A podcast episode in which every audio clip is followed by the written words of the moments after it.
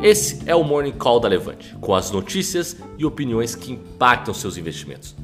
Fique agora com um de nossos especialistas, que vai falar tudo o que você precisa saber sobre o mercado financeiro para começar o dia muito bem informado.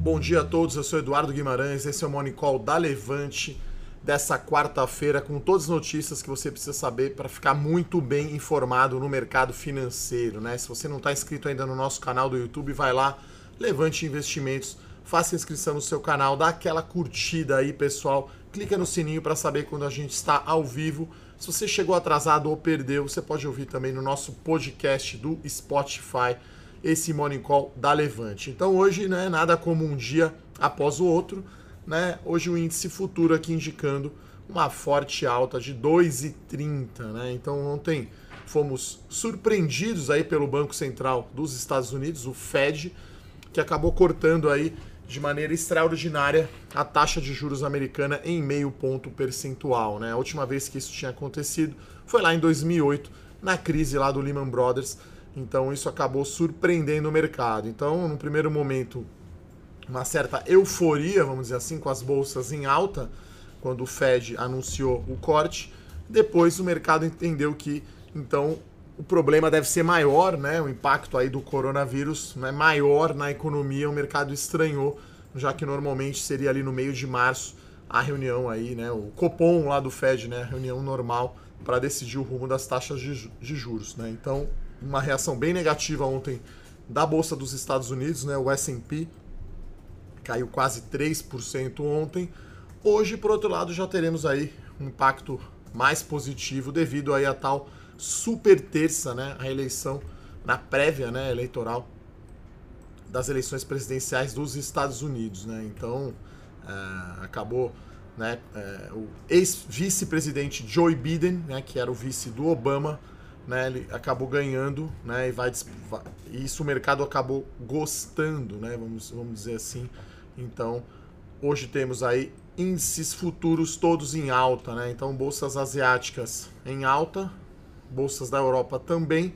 É aquela coisa, né? Banco Central, bancos centrais do mundo entrando para acudir, vamos chamar assim, né, para defender aí a economia. Então, eu particularmente achei ruim ter sido extraordinário, né, esse corte de juros. Acho que tudo bem ele ter feito esse, o Banco Central americano ter feito esse corte é, na data normal, né, já que o Fed Funds, né, que seria aí o nosso equivalente ao futuro de DI aqui, estava bastante baixo, inclusive hoje está negociando aí abaixo de 1%, né, 0,91 a taxa lá do Fed Funds de 10 anos.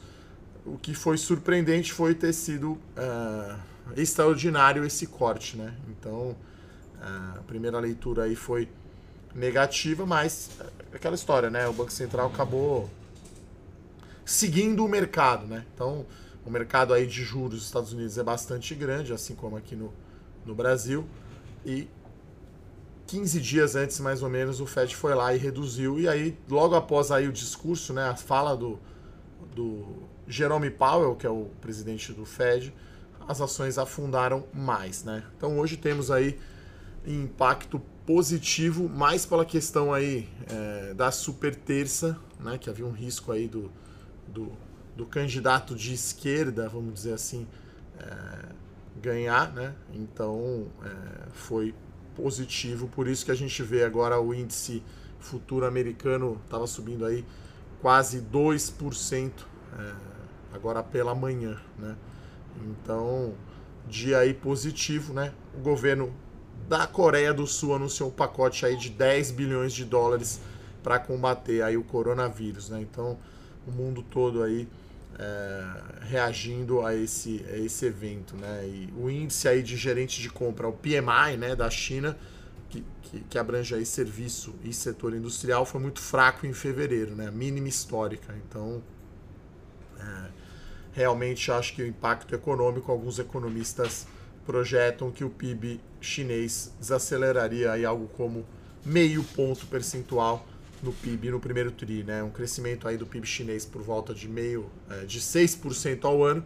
Então, é, se especula aí que o impacto seria de 0,5% no PIB chinês, né, pessoal? Outro dado que acabou de sair, né, e foi positivo, acho que ajuda também aqui na nossa alta do índice futuro, é o PIB, né, do quarto trimestre de 2019, né? Então saiu o PIB do quarto tri e fechado para o ano. Então, eu lembro que o IBCBR, né, que era uma prévia, vamos chamar assim, do do PIB tinha sido 0,89 no ano no final, então, fechou o PIB crescendo 1,1% uh, ah, no ano. E quando você compara só o quarto TRI 19 em relação ao quarto TRI 18, 1,7%. Né? Então, um número um pouco melhor aí do que o esperado.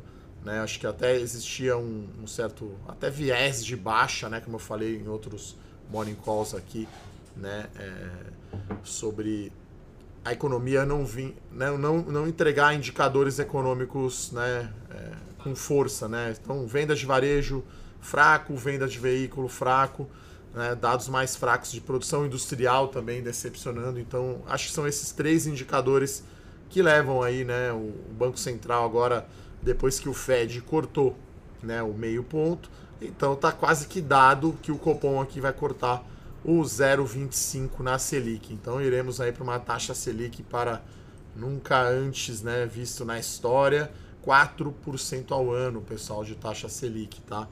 Então, é, uma bastante grande volatilidade, né? Então ontem S&P caiu quase 3, hoje está subindo aí perto de 2, índice futuro agora até acelerando aqui a alta para 2,40, uma queda do dólar. Lembrando que o dólar está acima também aí dos 4,50, né, pessoal?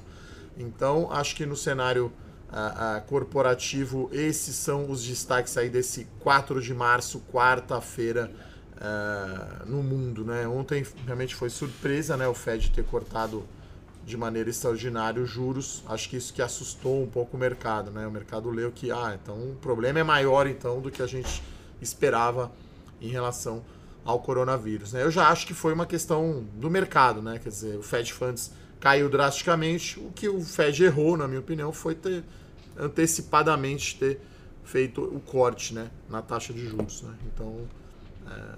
e aí a eleição, né, acabou dando uma como a gente diz, uma passada de pano lá e as coisas estão melhores né, para a bolsa americana. E aí, claro, isso impacta positivamente aqui na bolsa aqui no Brasil. Né? Então, é, no cenário corporativo, a gente tem poucas notícias. Antes de ir para o cenário corporativo, né, destacar que o petróleo devagarinho está se recuperando. Né? Então, hoje temos uma alta aí de 0,70, né? o petróleo do tipo Brent 52 dólares, tá, pessoal? Então, é, e minério de ferro também em ligeira alta, tá? Então, esses são números aí bons, né? É, na política, a gente viu aí cenas lamentáveis, né? Lá na Assembleia Legislativa do Estado do Rio de Janeiro, né? E aqui em São Paulo ontem, os deputados estaduais aprovaram a reforma da Previdência dos Servidores é, então, mesmo com protestos, né, enfim, o governo de São Paulo aí estima uma economia de 32 bilhões de reais em 10 anos, né? Isso é 1,3% do orçamento, tá? Então, é, notícia aí, enfim, positiva aí para o estado de São Paulo, né? Eu já comentei aqui então da super terça, né? Então, o Joe Biden venceu a, as primárias aí do Partido Democrata, né? E aí lá é diferente, enfim, vou, vou combinar aqui com o Felipe Berenguer, que é o nosso analista político, uma das, um dos morning calls aqui, o Felipe explicar esse processo de, de eleição lá nos Estados Unidos, que é diferente. Então, é, então o Biden, né, que era, seria o candidato aí preferido do mercado, venceu aí o senador Bernie Sanders.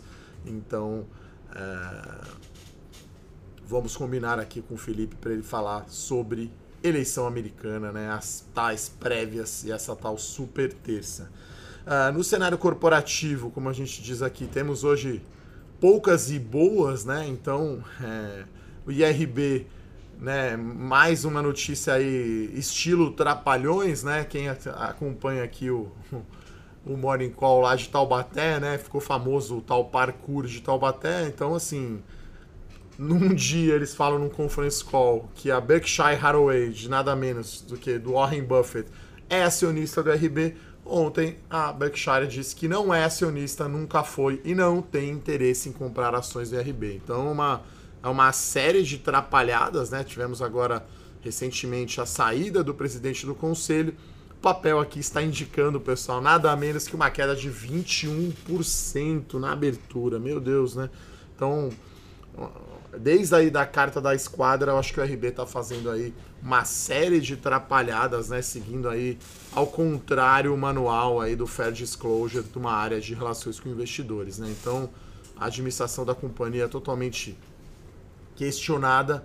Inclusive, né? Eu não gosto de ficar comentando e fomentando boatos, né? Mas é, tudo indica a saída do diretor financeiro, né? Do CFO. Então, realmente muito ruim, né? Então, só para recapitular, né, a, a, esquadra fez uma carta mostrando o seu posicionamento vendido, né, no papel do RB, questionando a recorrência do resultado líquido da companhia, né? Não que o balanço estava errado, mas que haviam ganhos, como por exemplo, vendas de participação em shopping center do IRB, que é não recorrente.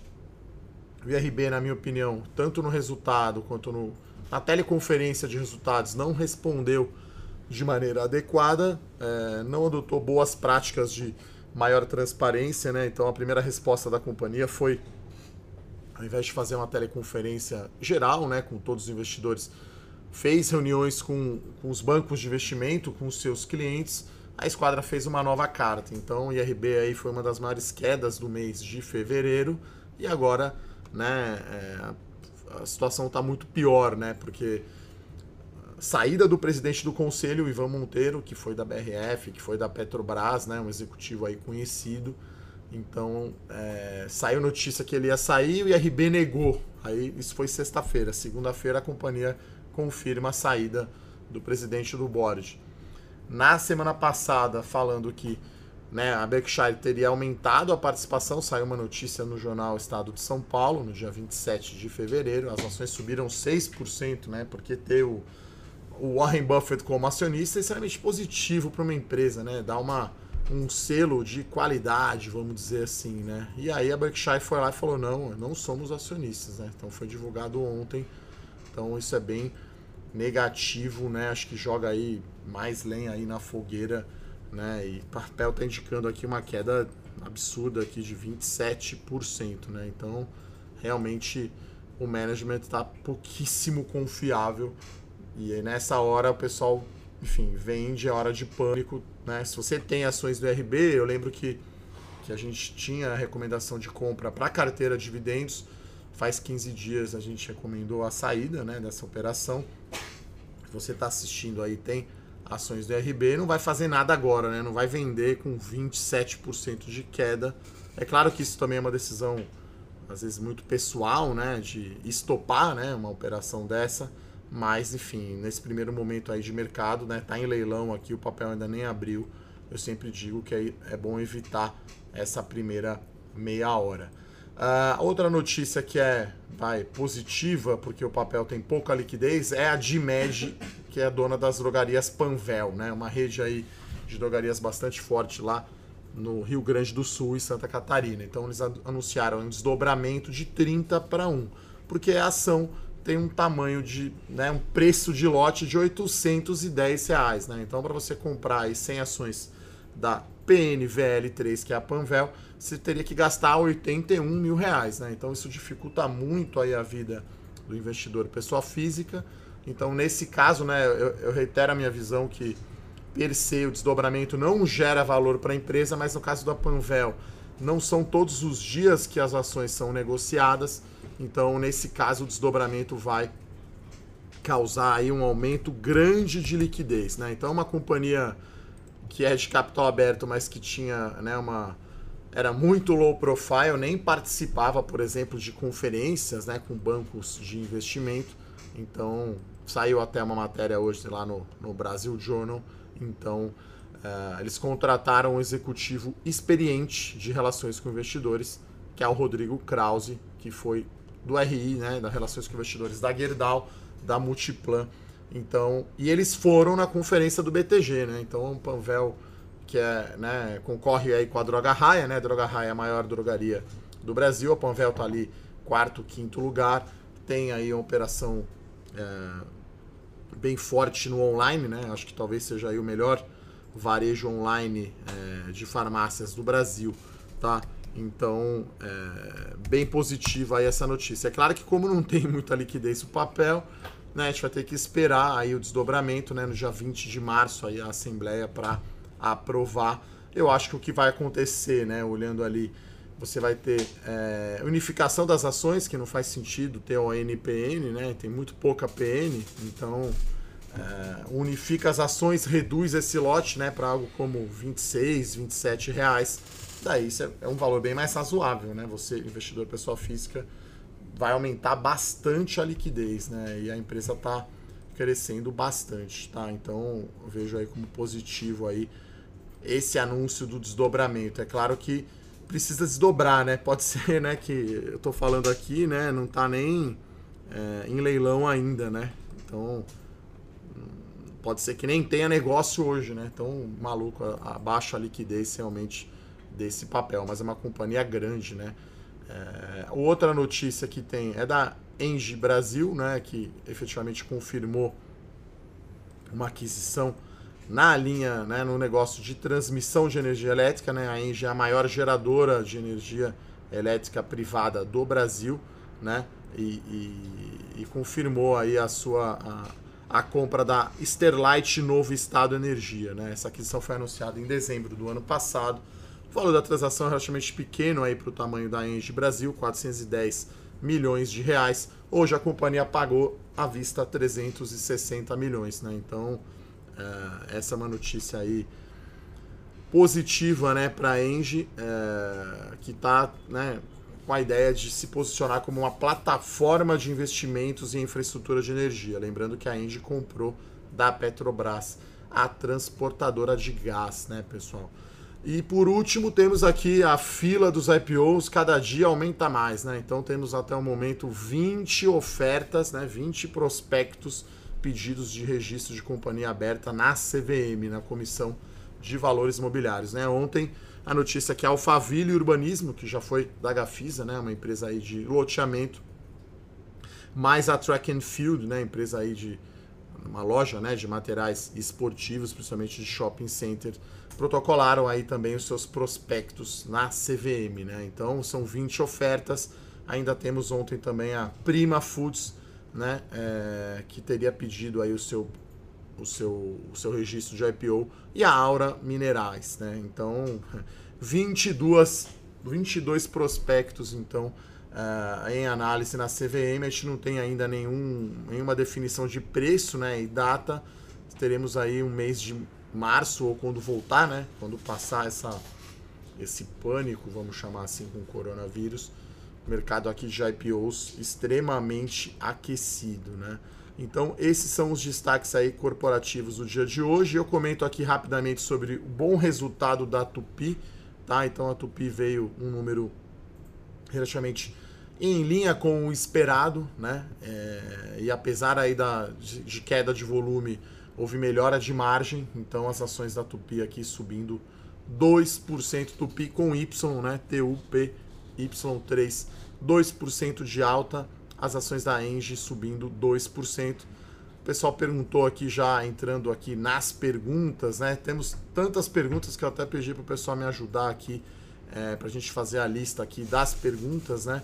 É, de CVC que né, caiu 70%, hoje o papel aqui está subindo 1%, tá? E RB ainda não abriu para negociação. Índice à vista aqui numa forte alta de quase 2%, o índice Bovespa a 107.600 pontos, né? Uma pequena queda do dólar. Então, Petrobras aqui subindo 2,5. Vamos dar uma olhada aqui. Vale, né, que que tá subindo bastante por conta da alta do minério de ferro, né? E ontem aí o banco Morgan Stanley elevou para compra aí a sua recomendação nas ações da Vale. Mas hoje aí um dia positivo aí de ponta a ponta para a bolsa, né? Teremos queda aqui forte no IRB, né? Tá indicando aqui uma queda de 25%. Então vou começar aqui respondendo então as perguntas, né? É... O Fernando o Fernando Paz aqui pergunta se a Leve, né, Metal Leve, a Mali é uma boa opção em tempos de coronavírus. Olha, a Metal Leve tem basicamente aí um terço da sua operação direcionada para exportação, né? Então, essa alta do dólar aí de 4,50 é positiva, né, para para metal leve, né? Então é, é, claro que a empresa tem exposição na Argentina, né? Sofreu bastante aí o ano passado, mas é, acho que, enfim, eu não diria que é uma, um papel para para se proteger do coronavírus, né? Acho que o ideal, né, para você se proteger entre aspas do coronavírus, que, né, não sou especialista em saúde, mas é uma gripe, né? Quer dizer, a dengue mata muito mais gente, né? É muito mais letal. É, são papéis mais voltados ao mercado doméstico, né? Porque aí você não tem é, tanto efeito de economia chinesa desacelerando, comércio global, enfim. Então, né, uma, uma Via Varejo, uma Magazine Luiza, um Pão de Açúcar, um Carrefour, enfim, uma Renner, né? É, você tem é, pouca, pouca pouco impacto né, do coronavírus, né? Porque claramente você tem.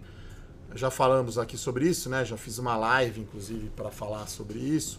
Fizemos lives, né, para falar disso. Você tem companhia aérea, empresa de viagem, que é o caso da CVC, que está aí na tempestade perfeita, e uh, as empresas de commodities, né? São as empresas que são impactadas primeiro, né? Então, enfim, acho que você vê, né? Mesmo até empresas que se beneficiam da queda do petróleo, que é o caso das companhias aéreas, as ações caíram bastante. Tá? Uh, o Marcos Vinícius Oliveira aqui pergunta sobre Mitre. Uh, valendo a pena entrar quem não entrou no IPO? Olha, eu continuo gostando tá, do setor de construção civil, principalmente mais voltado à média e alta renda, na região metropolitana de São Paulo. Né? Então, até comentei ontem, né? hoje com a bolsa em forte alta, as ações do setor de construção civil vão ter forte alta, né? Então estou olhando aqui Cirela, por exemplo, subindo 2,60, Trisul 2,5, Exetec subindo 4%. Vamos ver aqui a a Mitre MT.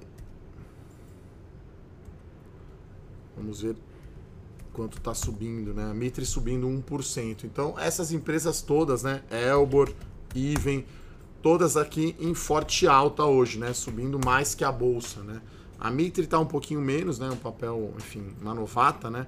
Vamos ver também a Moura do B, que é outra empresa. Então, setor de construção civil aqui, quase todas as empresas aqui tendo excelente desempenho. Então, continuo gostando, tá?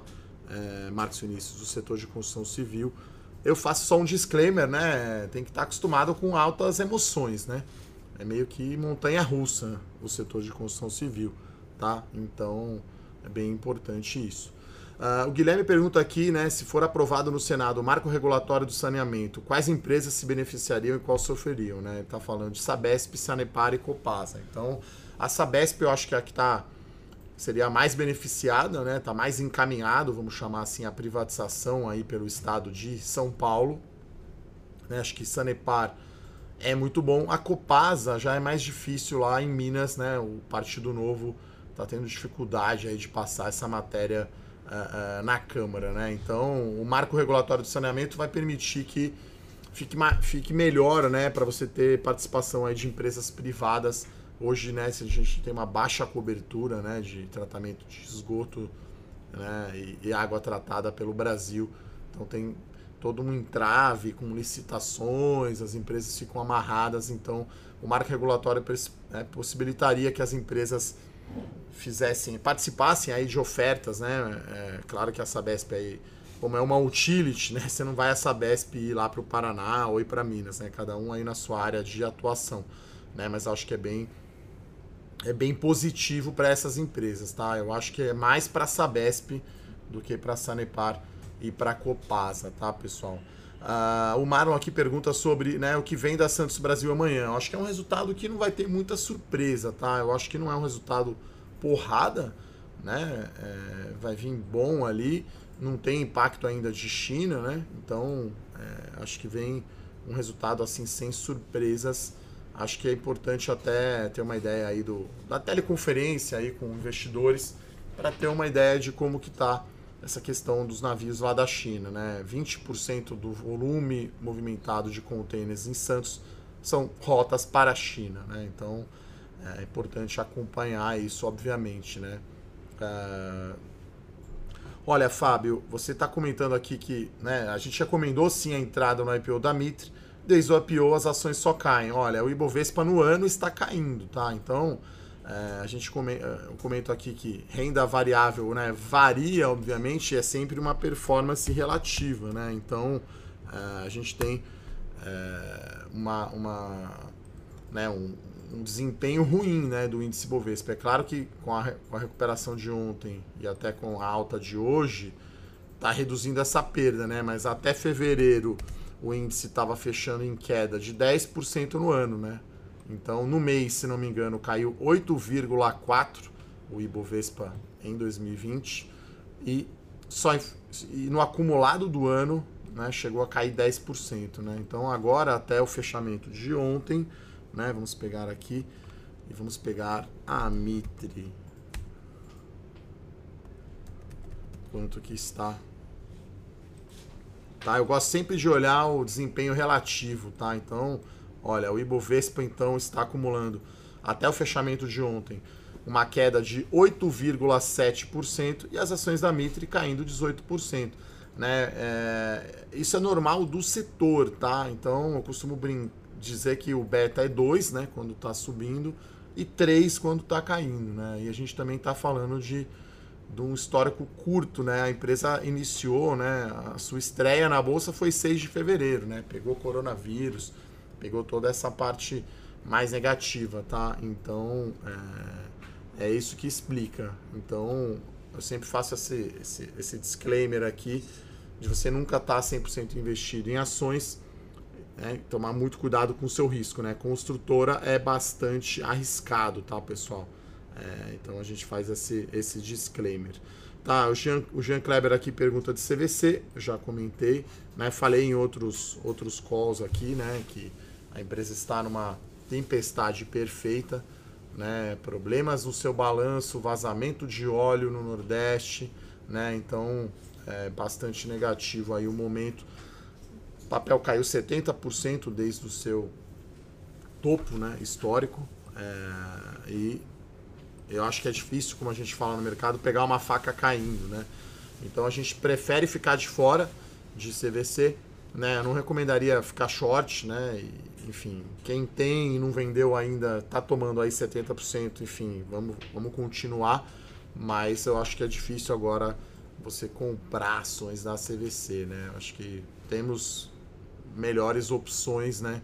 E o coronavírus, né? A gente faz aqui sempre análise muito top-down, né? De cima para baixo. O setor é bom, tá no momento macro bom, aí a gente vai escolher as empresas. Então acho que a gente leva isso muito em consideração aqui na Levante na hora de preparar aí as nossas carteiras, as nossas recomendações, tá? Uh... Olha, o Carlos Eduardo pergunta aqui de Porto Seguro, tá? Então, assim, acompanho mais a Sul América aí do que a Porto Seguro, né? Então, é... são empresas diferentes, né? Já que a Sul América vendeu a sua participação aí no seguro de autos para o Allianz, para o Allianz, né? O grupo Allianz. Então, o Porto Seguro é bem forte aí em veículo, tá? Então, o Porto Seguro não está na nossa carteira. Uh, comentar só, né? Como eu disse, né? Panvel tem pouca liquidez, né? No fracionário, né? Tá? PNVL 3F de fracionário, papel subindo aí 10%, tá? No, no lote padrão está subindo aqui 1,85%. Como eu falei, o papel com pouca liquidez, então só para vocês terem uma ideia, a diferença, né, o spread que a gente chama entre a compra e a venda, 810 com 1000, né? Praticamente aí um penha-lapa, como a gente fala aqui na marginal, né, de São Paulo. Um negócio bem extremo, né? A compra é 810, a venda é mil reais, né? Então deve ter tido aí um negócio, provavelmente no lote padrão, o fracionário subindo 10%. Uh, né, IRB abriu aqui em queda de 22%, né, pessoal? Uma queda bastante grande aí nas ações do IRB. Bom, o Thiago aqui pergunta: melhor oportunidade CVC ou IRB? Eu diria nenhuma das duas, Thiago. Assim, é, claro que cada investidor tem, tem o seu estilo, tem o seu perfil. Uh, aqui eu tenho uma visão muito mais de velho investing, de longo prazo, então a gente quer ser acionista né, de boas empresas, até aquela frase clássica do Warren Buffett de você quer ser acionista para uma empresa por 10, por 20 anos, né? Então, uh, eu acho que CVC, claro, o mercado, ontem foi perguntado isso, né? Não, não, tem, que, não tem risco de falência ou de recuperação judicial, era uma questão acho que os, as duas empresas têm um ponto em comum, né? Que era um valuation muito alto, né? Então o valor de mercado da empresa muito alto, porque o mercado projetava um crescimento de lucros absurdos, né? Então, por motivos aí diferentes, né? É, não comparando, o mercado está vendo que pô, o lucro dessas empresas não é então esse crescimento todo lá na frente. Então, eu não compraria aí nenhuma das duas, tá? É, então, Prefiro aí coisas mais previsíveis, empresas com mais. Uh, o negócio de viagens é bom, né? O de resseguros também, né? O IRB tem uma vantagem competitiva grande, né? É claramente o líder. Mas o momento é todo negativo, né? Lembrando que CVC sai o balanço aí dia 12, né? Então até lá, né, quem comprar aí ou quem estiver operando aí esse papel vai tomar um calor considerável, tá? Uh, o Chuck aqui, Chaves aqui, fala do IRB, olha, é um risco de imagem grande na companhia, tá? Então, assim, como eu falei aqui, né, uma atrapalhada geral lá da área de relações com investidores, né? Infelizmente, a gente tem visto as companhias brasileiras com esse tipo de coisa, né? Não faz muito tempo aí a Gol divulgou por engano o release ao mercado, as ações foram suspensas, então eu que já trabalhei aí, trabalhei na Clabin, né, era RI lá da Clabin, é, né, é horrível, né? Você vê é o oposto das melhores práticas, né? Seriam as piores práticas aí de RI. Então, acho que mesmo que troque o, o, o management né, da, da, do IRB, acho que nada mais será como antes, né? Acho que o mercado não vai dar o benefício da dúvida, a recorrência do lucro está questionada né? Saiu o Ivan Monteiro, que é o nome de peso, eles anunciaram o presidente da Caixa Econômica Federal, Pedro Guimarães, que é o nome de peso, mas o dano à imagem, né, a reputação e a credibilidade já está feito. Então, eu preferia aí ficar ficar fora. Uh, o Cadu Costa aqui pergunta sobre Card System, né, CSU, não estou acompanhando, tá? Eu tive, acho que foi 2018, a gente fez uma entrevista, inclusive, com o diretor financeiro da, da CSU, né, da Card System, está lá no nosso canal do YouTube, não está aqui no meu radar, tá? É... O Gonçalves aqui pergunta, né, que uma amiga quer investir seu primeiro dois mil na bolsa. Olha, o ideal, né, você vai investir dois mil reais, é diversificar, né? Ela, ele pergunta aqui se né, a gente recomenda Santos Brasil. Eu gosto, né, de Santos Brasil. É, é a nossa melhor small cap, na minha opinião mas não dá para você concentrar numa ação só, né? Pra você ver né, o que aconteceu aí com o IRB, ou com o CVC, ou com o Qualicorp, quer dizer, nos últimos dois anos aí tivemos diversos casos aí de, de ações que caíram fortemente. Então, se você está concentrado numa ação só, é algo que a gente não recomenda, né? Então, nesse caso, se você vai colocar dois mil reais todo mês na bolsa, legal, comece então comprando Santos Brasil. Mas como o lote até de Santos Brasil ele é mais baixo, né? A gente está falando aí de. Santos Brasil deve estar negociando aqui a 6,50. Um lote padrão é 6, 6, 650 reais, né? Então esse esse 2 mil, por que não comprar dois papéis ou até três, né? Acho que é, é melhor. A gente defende muito aqui a diversificação, tá? Não focar só numa ação e não ficar 100% aí do recurso investido em ações.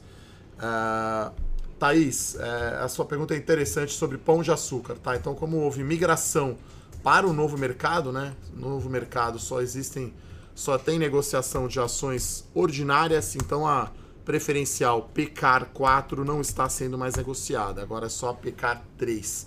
Né? Então, você que tinha ações preferenciais do pão de açúcar, você vai receber é, ações ordinárias pecar 3, tá? Então, é por isso que o papel também ajustou, né? Porque geralmente a ON, né, como dá é, posição de controle né, na empresa, ela vale mais do que a PN. Então, no primeiro dia de negociação aí da, das ações do Pão de Açúcar no novo mercado, as ações caíram, acho que algo como 10%. Né? Então é um ajuste aí por conta dessa migração para o novo mercado, que é o nível mais alto aí de governança corporativa da bolsa, tá, pessoal? Então, estou é... pegando aqui as ações do Pão de Açúcar, então no dia 2 de março, que foi o dia, primeiro dia aí que, que, que negociou, né? Porque praticamente não havia negociação de ação ordinária do Pão de Açúcar, tá? Então eu estou olhando aqui, por exemplo, em fevereiro, teve três dias só que teve negócio, um negócio, né? Então, no dia 2 de março, com a migração para o novo mercado, aí deixou de ser negociada a ação preferencial apenas a ordinária, e aí a ordinária valia mais, né? do que a preferencial. Então, isso explica aí essa queda de 10% nesse primeiro dia aí de negociação das ações do Pão de Açúcar, tá? É, Tiago, é um exagero sim fazendo com que estão fazendo com o IRB agora. Ele dizer no conference que o, a Berkshire é acionista e não ser é um absurdo, né? É um negócio que eu nunca vi em 20 anos aí que eu trabalho nesse mercado de ações, tá? Então, é um negócio é, muito absurdo, na minha opinião.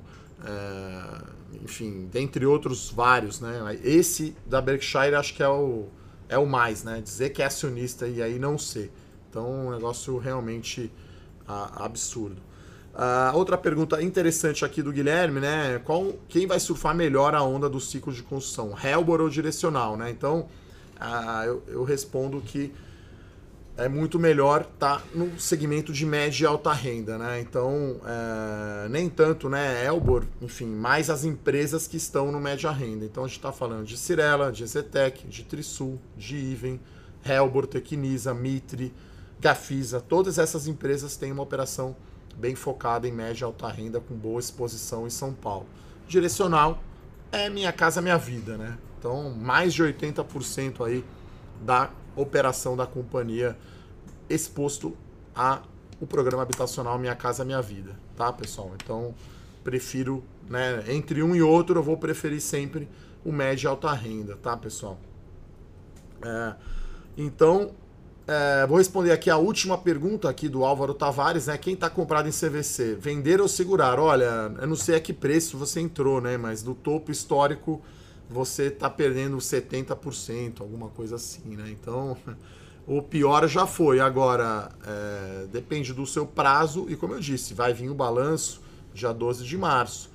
Né? Vai vir coisa ruim lá, né? Porque a empresa já falou que tem problema no seu balanço. Então, né, se você ficar aí com o papel, se prepare para eventualmente até o balanço que será publicado da CVC no dia 12, teremos aí é, mais más notícias, tá, Álvaro? Então acho que basicamente é isso, pessoal. A gente tem agora aqui o índice à vista, né? Deu uma diminuída um pouco a alta, o Ibovespa à vista subindo 1,30, tá? É, Petrobras aqui puxando a alta, com alta do preço do petróleo. Vale também com minério de ferro subindo 3,5 e RB na queda muito forte de 22%. Né? A Panvel aqui a gente já está vendo, a DMED, né? ON aqui, estamos vendo já uma, uma liquidez um pouco maior, né? Está com alta de 5%. O spread entre compra e venda agora é 850 com 875, né? No começo do pregão estava 800 com 1000, né? Era um jacaré realmente gigante, tá, pessoal? Então, é, é isso. Eu gostaria de agradecer então a participação de todos aqui nesse Morning Call. Se você chegou atrasado ou quiser ouvir aí novamente, eu lembro sempre que, temos aí o nosso podcast lá no Spotify e no Deezer, Levante Investimentos Morning Call. Então é isso, um forte abraço, bons negócios.